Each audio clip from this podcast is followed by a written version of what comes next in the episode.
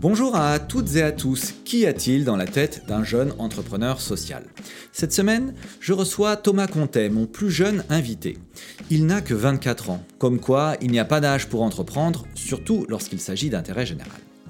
Thomas dirige l'association Trouve ta voix, V-O-I-X.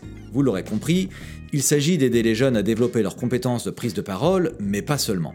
On le sait tous, savoir s'exprimer en public, c'est s'assumer, oser dire qui l'on est. Bref, l'éloquence est un indispensable vecteur d'émancipation. L'association Trouve ta voix est une association étudiante. Ce sont des jeunes qui parlent à des jeunes, des étudiants qui vont dans des établissements d'éducation prioritaire pour former les collégiens et lycéens à la prise de parole. Évidemment, le grand oral du bac a été une formidable opportunité de croissance pour l'association. Comment réussir une prise de parole impactante? Vous le saurez en écoutant mon échange avec Thomas Contet.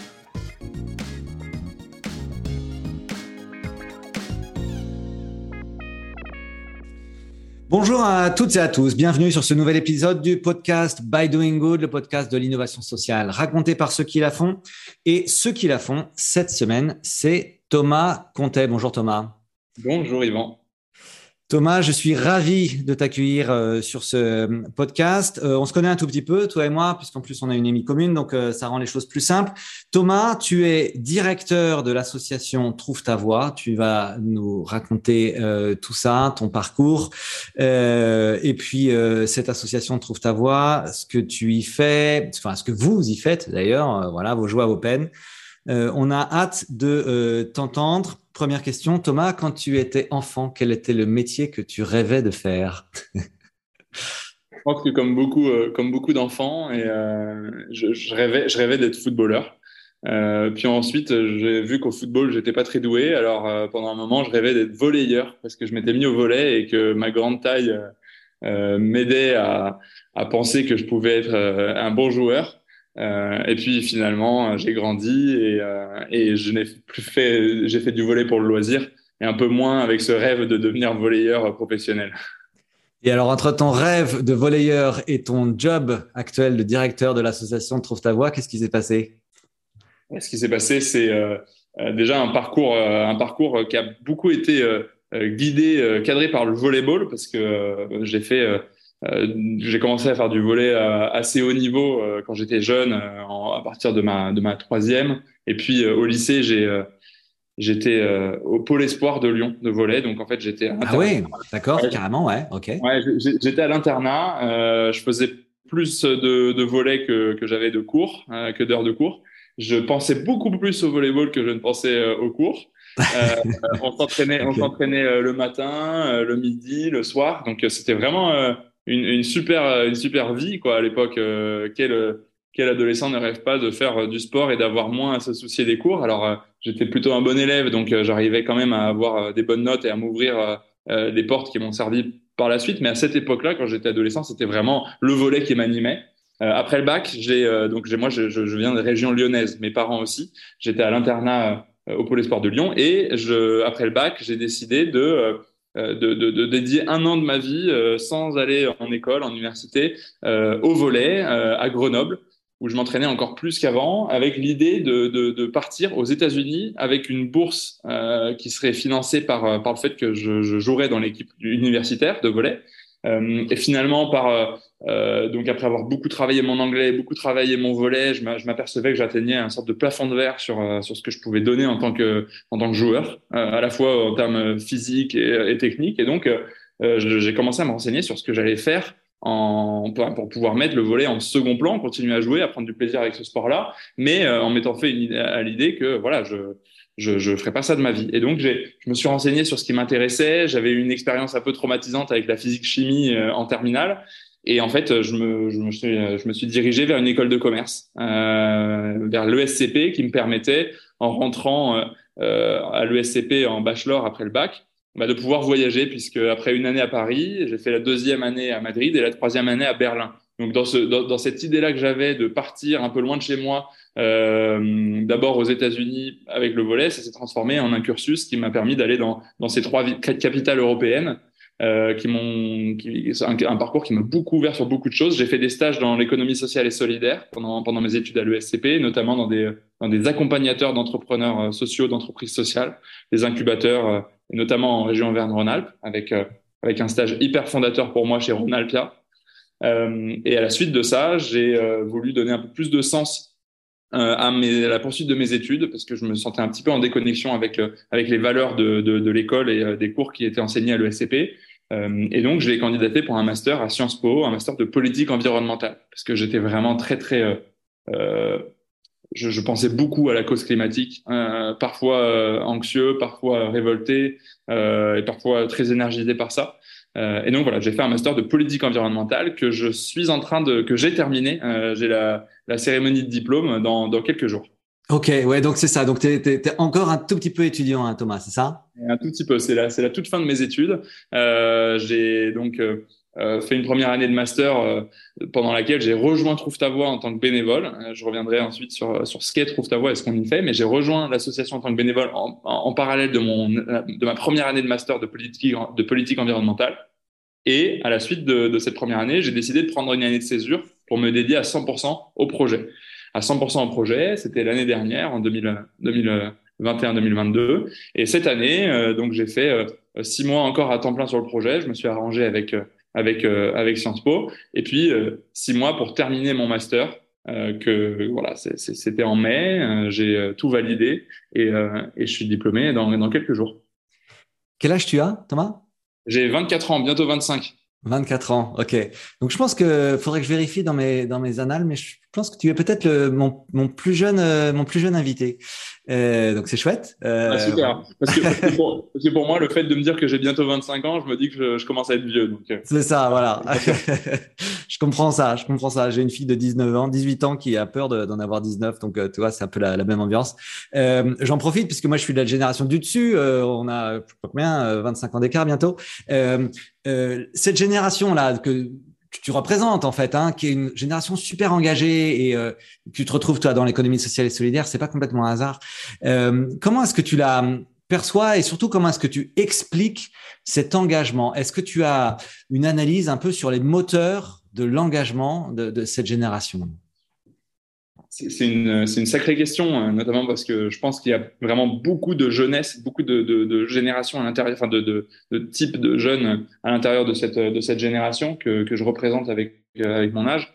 Euh, moi, moi, je dirais que euh, ce, ce, qui est certain, c'est que le, le, climat euh, actuel est, est, depuis quelques années, qu'on soit euh, Thomas Gontet, euh, étudiant à l'ESCP, à Sciences Po, euh, euh, qui est né dans une famille plutôt ouverte sur beaucoup d'enjeux de, société, avec des parents assez engagés dans, leur, dans leurs activités professionnelles, mais aussi en, dehors, ou qu'on soit un jeune de banlieue ou de la campagne, le, le, flot d'informations qu'on reçoit via les réseaux sociaux, via, via tout, toutes les plateformes qui nous, qui nous sont accessibles maintenant euh, font qu'à mon avis, il y a plus de, de jeunes, euh, enfin plus de part de la population qui est consciente qu'il y a des soucis dans le monde. Euh, Peut-être par rapport à d'autres générations euh, qui euh, euh, n'avaient pas accès à toutes ces infos-là, toutes ces sources d'infos-là.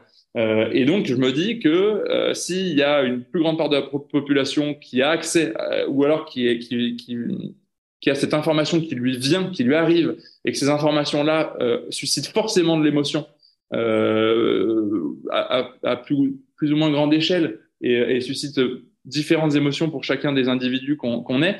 Mais je me dis qu'il y a forcément bah, plus de chances d'avoir une grande part de la population qui souhaite s'engager euh, en réaction à ces informations qui lui arrivent, souvent très, anxiogènes. Quoi. Hmm. Donc finalement, c'est les réseaux sociaux, tu penses, qui ont considérablement développé la prise de conscience?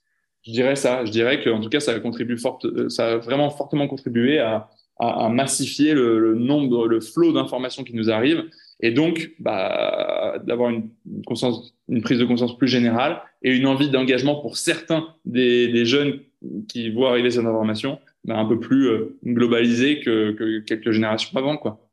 Est-ce que toi, tu imaginerais un jour euh, travailler dans une, euh, dans une entreprise classique, voire dans une grande entreprise ou, ou jamais? Pendant ma dernière année d'études à, à l'ESCP, j'ai signé un manifeste, le manifeste pour un réveil écologique. Euh, avec euh, des centaines d'étudiants, des milliers d'étudiants qui ont signé ce, ce manifeste en s'engageant à ne pas euh, mettre leur énergie, leur temps au service de, de projets, d'entreprises qui, qui seraient qui, ne, qui ne pas l'intérêt général de notre planète et, de, et, des sociétés qui l'habitent. Euh, donc, je peux travailler dans une, dans une entreprise euh, à partir du moment où elle s'engage pour des causes qui font sens. Euh, ça, c'est sûr. Ouais, ouais. Ok. Mais donc, tu, tu as signé ce manifeste et tu te sens lié par la promesse que tu as faite?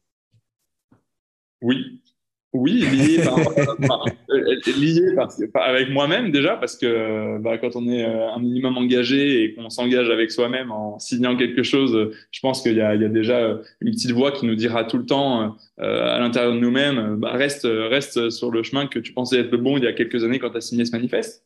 Euh, alors ça se rechallenge, ça, des, des, des opinions, des, des, des, convictions, elles, elles évoluent, je pense, avec le temps. Mais en tout cas, sur cette, euh, ça, fait quand même vraiment un gros consensus que maintenant, c'est dépassé le, temps où il fallait investir de son temps, s'investir dans des projets qui sont euh, climaticides, euh, qui favorisent, renforcent les inégalités. Donc ça, je suis tellement clair avec moi-même que je vois pas comment ça pourrait évoluer dans les prochaines années et comment je pourrais me retrouver à travailler au service du, du bah, pas au service du bien commun, quoi. Ouais, bah super, mais bravo en tout cas. Euh, Qu'est-ce qui a, déclenché ça chez toi? Euh, ton engagement, il vient d'où, Thomas? Mon, engagement global, parce qu'en fait, finalement, j'ai pas encore trouvé vraiment le euh, le sujet qui me révoltait le plus, euh, le l'enjeu de société qui me faisait vraiment lever le matin. J'ai pas j'ai pas eu d'expérience personnelle assez forte sur un des sujets pour que je sois sûr que euh, de toute ma vie, je m'engagerai tout le temps pour cette cause-là. Il y a beaucoup de causes qui me, qui me questionnent, il y a beaucoup de, euh, d'inégalités, de, problématiques dans notre monde euh, à échelle locale ou à échelle hyper macro qui me, qui me questionnent. Et donc, je pense que mon engagement, il vient d'abord de, de, de, ce questionnement, de cette habitude du questionnement. Et ça, euh, faut, faut être clair, je pense que je le dois beaucoup à, à mes parents et la famille dans laquelle euh, je suis né, parce qu'on avait une sorte de ouais, d'habitude de, nous poser des questions, de, de se poser des questions ensemble euh, et d'essayer d'en trouver, euh, d'en trouver les réponses. Euh, donc, euh, je, pense que c'est beaucoup de mes parents et, de, de, de, de l'héritage de mes grands-parents qui, qui, étaient, qui étaient aussi assez engagés, pas sur un plan politique, mais sur un plan ouais, de société, quoi, qui étaient des citoyens plutôt engagés et conscients des enjeux. Euh, donc, je dirais que je me suis posé beaucoup de questions grâce à ça. Et derrière, que mon envie de m'engager, elle vient aussi beaucoup, même si le lien n'est pas forcément très naturel, elle vient beaucoup de l'engagement que moi j'ai mis dans mes années de, de, volleyeur. Euh, quand j'étais jeune et que j'étais à fond engagé dans mon projet de je veux devenir un volleyeur euh, de haut niveau, je veux faire du sport, de ce sport ma vie, bah, en fait, on est engagé à 100% dans un projet. Et derrière, c'est difficile, au moment où on commence à réfléchir à ce qu'on va faire de sa vie, euh, si ce n'est pas du volleyball ou n'importe quel autre sport, c'est difficile d'imaginer ne pas être aussi engagé euh, dans un projet qu'on l'a été euh, dans. Enfin, c'est vraiment un moteur. C'est vraiment un moteur très puissant. Donc, je pense que ça vient à la fois de ce questionnement un peu continu que j'ai en moi sur toutes les questions qui peuvent qui peuvent m'arriver ou que je me pose sur notre monde, et l'engagement que j'ai mis dans le volet, qui est vraiment du coup, c'est un moteur pour moi que de devoir m'engager dans un projet à 100%. C'est clair, je comprends. Et, euh, et effectivement, c'est intéressant de, de que ce, que tu montres, c'est que finalement, en tout cas, l'interprétation que je fais de ce que tu dis, c'est que l'engagement, c'est un peu comme un muscle en fait. Plus on est engagé, quel que soit le sujet, plus on est engagé tout court. Euh, C'est-à-dire que l'engagement que tu vas avoir euh, dans ta sphère privée, dans ta sphère professionnelle, tout ça, en fait, finalement, c'est lié. Je pense que ça, ça t'aide tout simplement à prendre conscience de ce que tu es capable de faire, euh, que tu es capable de faire bouger les lignes. effectivement, si tu es capable de le faire dans un contexte, pourquoi pas le faire dans un autre Et j'entends bien, effectivement, euh, on, a ce ressort qu'on trouve chez beaucoup d'entrepreneurs sociaux, de se dire, bah, finalement, moi, j'ai envie de faire bouger les lignes. Je me suis rendu compte que j'étais capable de le faire, et pourquoi pas le faire euh, au service de quelque chose qui me tient particulièrement à cœur. C'est ça, ouais? Hyper d'accord, ouais, c'est exactement ça. Je suis hyper d'accord avec toi. Eh bien, super. Euh, merci, euh, Thomas. Euh, Aujourd'hui, tu diriges l'association Trouve ta voix. Alors, euh, c'est amusant parce que donc on vient de parler de ce que c'était que trouver sa voix. Je sais pas, d'ailleurs, tu, tu, as trouvé, tu considères que tu as trouvé ta voix, euh, Thomas? Pense que j'aurais, j'aurais, beaucoup de, de j'emprunterais beaucoup de chemins différents dans ma, dans ma vie. Donc, je pense que j'ai trouvé l'une de mes voies. Ouais, ça c'est, sûr, parce que je suis épanoui aujourd'hui au quotidien dans ce projet-là et, et, et, et, dans ce que je fais autour dans mes journées et dans mes semaines. Mais, mais je pense que j'aurais mille voies différentes. donc, pour moi, si je devais, euh, si je devais partir du nom de, de, de, du projet que je porte aujourd'hui, Trouve ta voix, ce serait plutôt euh, est-ce que je, je, trouverais mes voix euh, tout au long de ma vie, quoi. Ok, eh ben écoute, on va suivre ça avec grand intérêt. Alors l'association s'appelle Trouve ta voix V-O-I-X. Est-ce que tu peux nous pitcher? J'imagine que tu vas avoir l'habitude de le faire plusieurs fois par jour, peut-être. Est-ce que tu peux nous faire le fameux pitch sur l'association? Avec grand plaisir. Trouve ta voix, c'est une association qui a été créée en 2018 et dont la mission est de permettre aux jeunes de révéler leur potentiel par la prise de parole. Euh, le projet, il est, il est né de l'engagement de quatre étudiants à l'époque en droit qui étaient, euh, qui avaient le point commun d'avoir été des élèves ultra timides pendant leurs années de collège et de lycée, vraiment à avoir du mal à lever la main en classe euh, et, à, et, à, faire des exposés devant, devant leurs amis, devant leurs camarades. Euh, et en fait, ils ont réalisé ce que ça leur avait apporté que de progresser en prise de parole et de prendre, confiance en eux pendant leurs années de, fac et d'études de droit.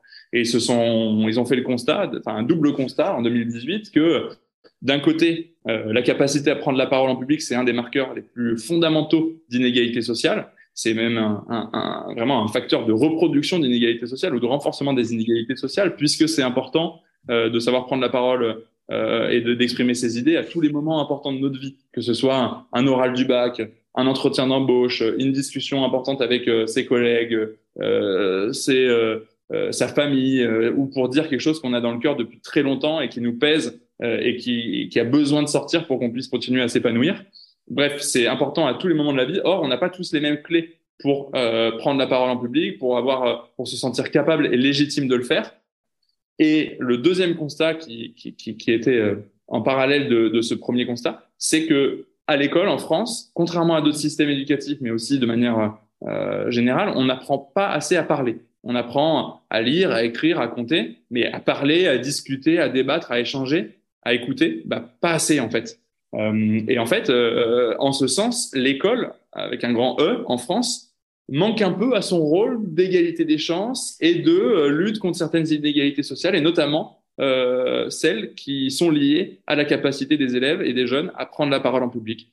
Alors, euh, en 2018, les quatre cofondateurs de l'association ont développé un programme pédagogique euh, pour former sur le temps scolaire, donc vraiment pendant les cours de français, aux côtés des professeurs, euh, sur le temps long, c'est-à-dire pendant, euh, pendant 20 heures de formation étalée pendant 10 semaines, les élèves des classes partenaires du projet à la prise de parole en public.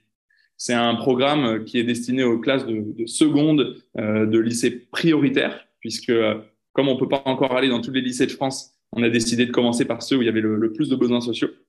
Euh, donc des lycées REP, REP+, des lycées professionnels, euh, bref, des établissements où il y a un vrai besoin social. Et, euh, et donc, euh, on se développe chaque année dans de plus en plus d'établissements en Ile-de-France, dans les trois académies de la région, par, Académie de, Paris, de Créteil et de Versailles. Et depuis 2018, on a formé 5000 élèves de 15-16 ans à la prise de parole en public.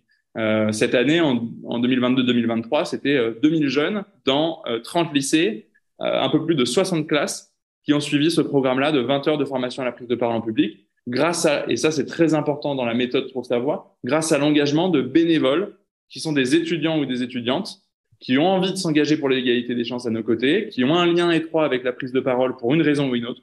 Ils ont fait du théâtre, de l'impro, euh, des concours d'éloquence, une prépa qui les a fait beaucoup prendre la parole à l'oral. Bref, et ils vont rejoindre notre parcours d'engagement pour s'engager chacun, chacune dans une classe entre janvier et mai euh, pour former les jeunes à la prise de parole. D'accord. Euh, ok, donc super intéressant. Je reformule le modèle en deux mots. Donc, ce sont des étudiants, hein, c'est ça, qui interviennent dans les classes euh, des, euh, c'est des collèges, c'est ça. Des lycées, des, des, lycées et maintenant des collèges. On a développé un nouveau programme depuis euh, depuis cette année 2022-2023 en partenariat avec l'Académie de Paris pour les collégiens. Mais initialement, et le programme phare qui nous a fait former 5000 jeunes depuis 2018, c'est pour les secondes en, au lycée. D'accord, ok. Et donc là, sur euh, donc euh, euh, un temps quand même relativement long, c'est ce que tu dis, pour les aider à, à, trouver leur voix, donc à, à, prendre la parole. Ce qu'on entend quand même dans le nom de l'association, Thomas, si je comprends bien, c'est que au-delà de cette capacité à s'exprimer en public, j'imagine qu'il y a aussi des choses sur la confiance en soi. bah, Clairement, parce que on, l'a tous connu, euh, dans, on, on, est, on, est, on a tous été l'élève, euh, les élèves qu'on forme en classe de seconde. On a tous appartenu à un groupe classe avec euh, certains élèves qui euh, peuvent très facilement prendre la parole euh, et ne pas très facilement écouter les autres, avec d'autres élèves qui sont ultra timides et qui pourront jamais lever la main parce qu'ils osent pas, ils osent pas prendre la parole devant devant d'autres personnes. Bref, on, on a tous connu cette situation-là où prendre la parole en public est un challenge pour nous.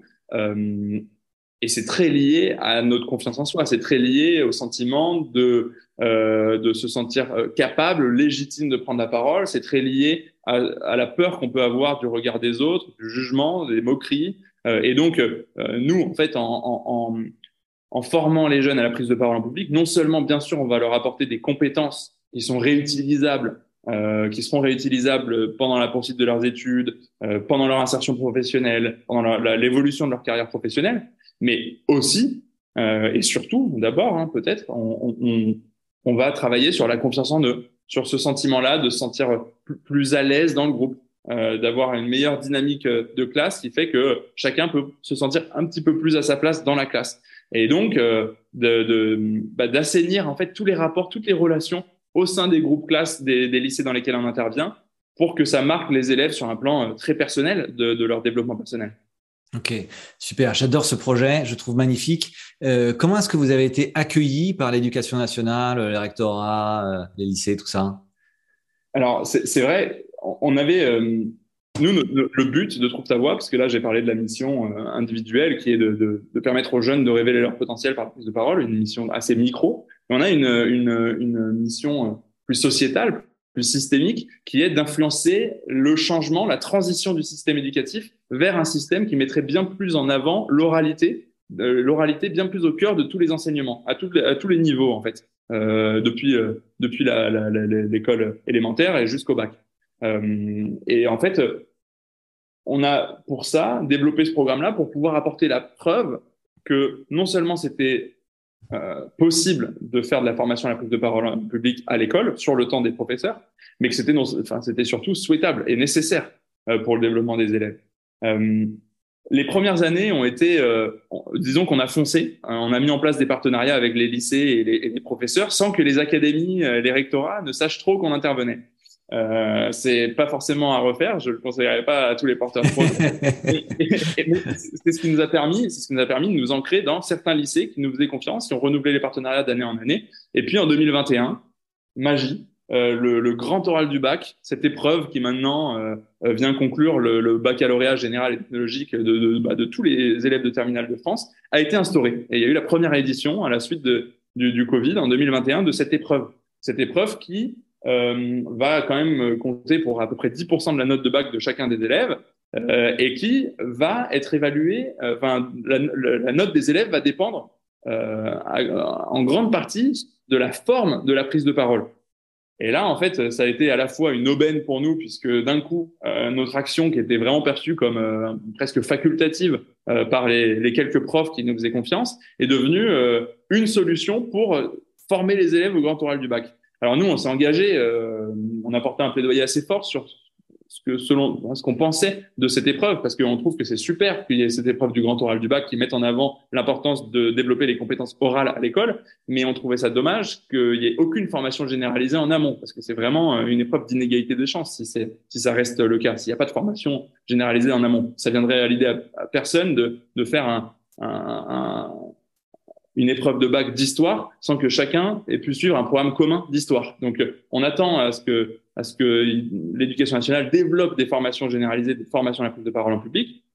Mais nous, euh, ça nous a permis à ce, cette époque-là de commencer à pouvoir rencontrer les académies, euh, les recteurs, les inspecteurs pédagogiques, qui, les proviseurs qui cherchaient vraiment de plus en plus de solutions pour faire travailler l'oralité aux jeunes. Donc, ça a été une aubaine et maintenant on a des relations très saines avec euh, les trois académies d'Île-de-France euh, euh, avec qui on est vraiment partenaires et qui sont les, premiers partenaires du, programme Trouve ta voix quoi.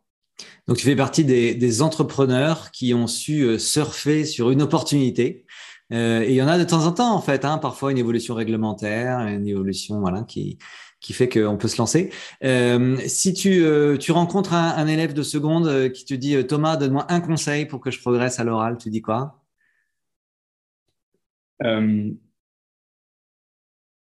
J'essaye de, lui faire comprendre qu'il faut dédramatiser la prise de parole.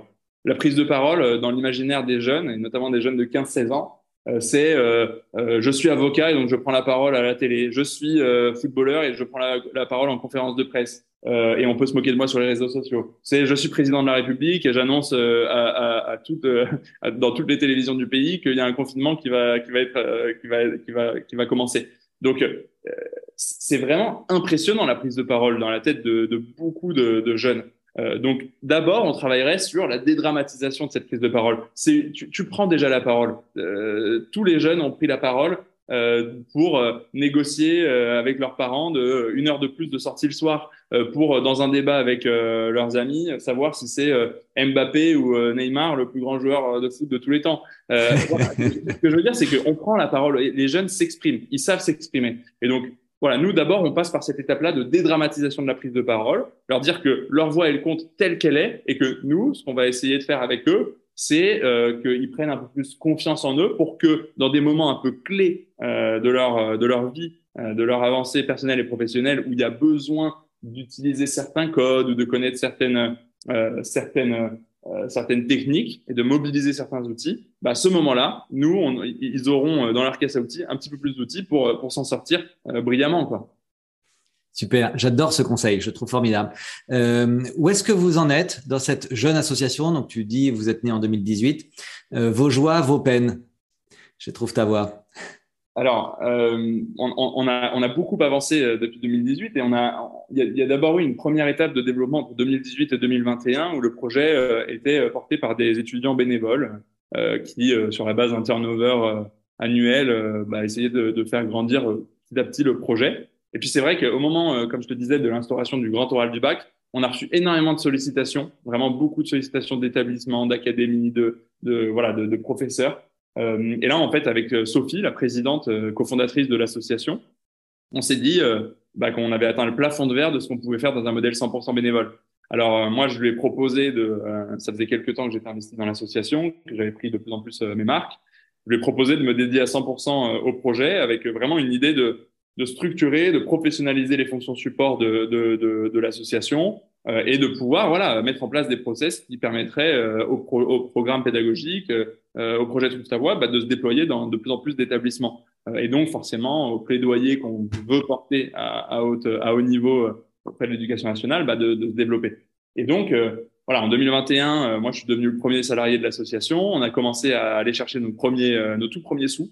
donc on s'est lancé dans la construction d'un modèle économique assez classique de l'ESS, euh, hybride, avec euh, une part de, subventions publiques, euh, des, gros soutiens privés de fondations d'entreprises, d'entrepreneurs qui, qui ont envie de s'engager en tant que mécène du, projet, et quelques, quelques ressources propres qu'on développe au fur et à mesure des années, puisque on va pouvoir maintenant, en plus de nos actions à l'école, eh ben pouvoir former des jeunes euh, au gré des partenariats qui se lancent avec d'autres associations d'égalité des chances, euh, article 1, unicité, sport dans la ville, avec des collectivités qui vont faire appel à nous pour former le conseil municipal des jeunes, pour former les jeunes de la structure jeunesse de tel quartier, euh, ou même des entreprises d'insertion. Et là, sur cette base-là, on, on, est sur une base de, de, de prestations et donc ça, ça vient euh, bah, nous, nous, permettre de, de, développer nos actions dans davantage de lycées, puisque je tiens à préciser que nos formations pour les établissements scolaires sont 100% gratuites.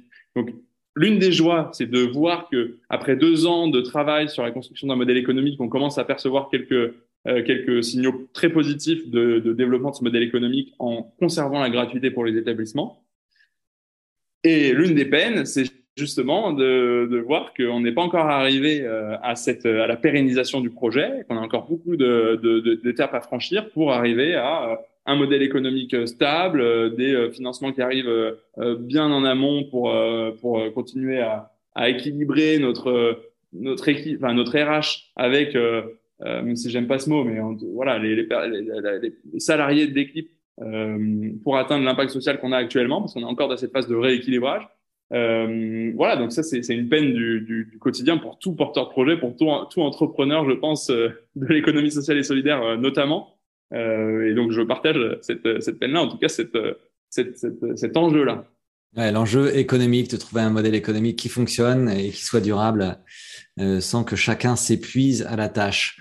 Euh, c'est quoi euh, vos rêves, Thomas, vos, vos rêves pour l'avenir, pour cette association? Écoute, le, rêve le plus grand pour l'association, je pense que c'est de, disparaître. le rêve le plus grand, c'est que, c'est que voix n'ait plus besoin d'exister. Parce que le jour où, dans l'éducation nationale, aura été mis en place une, réforme qui fait que tous les jeunes de France euh, sont formés à la prise de parole en public, peuvent prendre confiance en eux par la prise de parole, euh, peuvent apprendre à débattre, à s'écouter, à, faire circuler la parole, ben, en fait, on n'aura plus de raison d'être. Euh, et le jour où on n'a plus de raison d'être, eh ben, je suis le plus heureux du monde. Et avec toute l'équipe, on aura euh, d'autres projets dans lesquels s'engager à 100%. Euh, donc voilà, notre plus grand rêve, c'est de disparaître. Super, on fait ça. S'engager à 100%, c'est quand même une phrase que j'ai entendue à plusieurs reprises euh, dans ta bouche euh, aujourd'hui. Donc c'est formidable, euh, Thomas. Merci pour ça. On arrive au terme de cet échange. comme tu le sais, il y a une question traditionnelle sur ce podcast. Chez Big Bloom, nous on croit profondément à la force des rencontres. on passe notre vie à en organiser en fait. Hein. Les hackathons, c'est ni plus ni moins qu'une rencontre entre des gens qui viennent de différents horizons, qui travaillent ensemble pour produire des solutions concrètes. Est-ce que tu aurais la gentillesse de nous raconter, toi, Thomas, une rencontre qui a changé ta vie? Alors, je, c'est une question très euh, très difficile. Euh, J'ai essayé d'y réfléchir pendant le podcast. Euh, C'était le petit conseil que tu m'avais donné en amont. Écoute, euh, une, une rencontre qui a changé ma vie, ça, je dirais que c'est la rencontre d'un duo d'entrepreneurs enfin, d'entrepreneurs euh, sociaux, ouais, d'entrepreneurs sociaux, Lena et Enora, qui ont fondé et dirigé Ronalpia pendant un long moment et qui du coup ont, créé cette structure euh, d'accompagnement des entrepreneurs sociaux en Auvergne-Rhône-Alpes, euh, qui aidait toutes les personnes qu'ils appelaient des intrépides, euh, donc tous les individus qui avaient des super idées pour résoudre des problématiques du territoire, et eh ben, ils les aidaient à, se lancer dans les projets. J'ai fait mon stage avec Enora et Lena en 2000, je pense en 2018. Euh, et ça a vraiment, euh, ouais, ça, m'a ouvert un horizon, un champ des possibles fou dans le domaine de l'économie sociale et solidaire. Ça m'a fait rencontrer, et donc euh, je triche un peu parce que finalement la, la, rencontre la plus clé pour moi, c'est chacune des rencontres que j'ai faites, des, des, à peu près 30 ou 40 entrepreneurs sociaux que j'ai rencontrés pendant ce stage-là, et qui m'ont énormément inspiré, et qui m'ont à la fois permis de me rendre compte d'une sorte de réalité aussi, de quotidien d'être un entrepreneur social et de l'ESS, mais qui m'ont fait profondément croire en, que ça pouvait être que d'être entrepreneur social.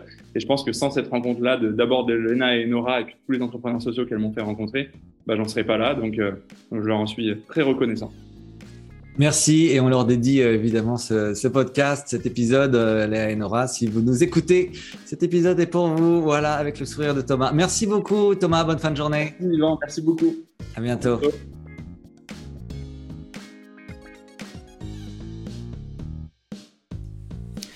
Et voilà, c'était By Doing Good, le podcast de l'innovation sociale raconté par ceux qui la font. Merci pour votre écoute. J'espère que cet échange vous aura inspiré et donné envie, vous aussi, de vous engager pour l'innovation sociale. Si c'est le cas, n'hésitez pas à vous abonner et à mettre 5 étoiles sur Spotify ou Apple Podcast. Rendez-vous sur www.bigbloom.org pour découvrir tous nos prochains hackathons solidaires à venir. Voilà, je vous dis à la semaine prochaine.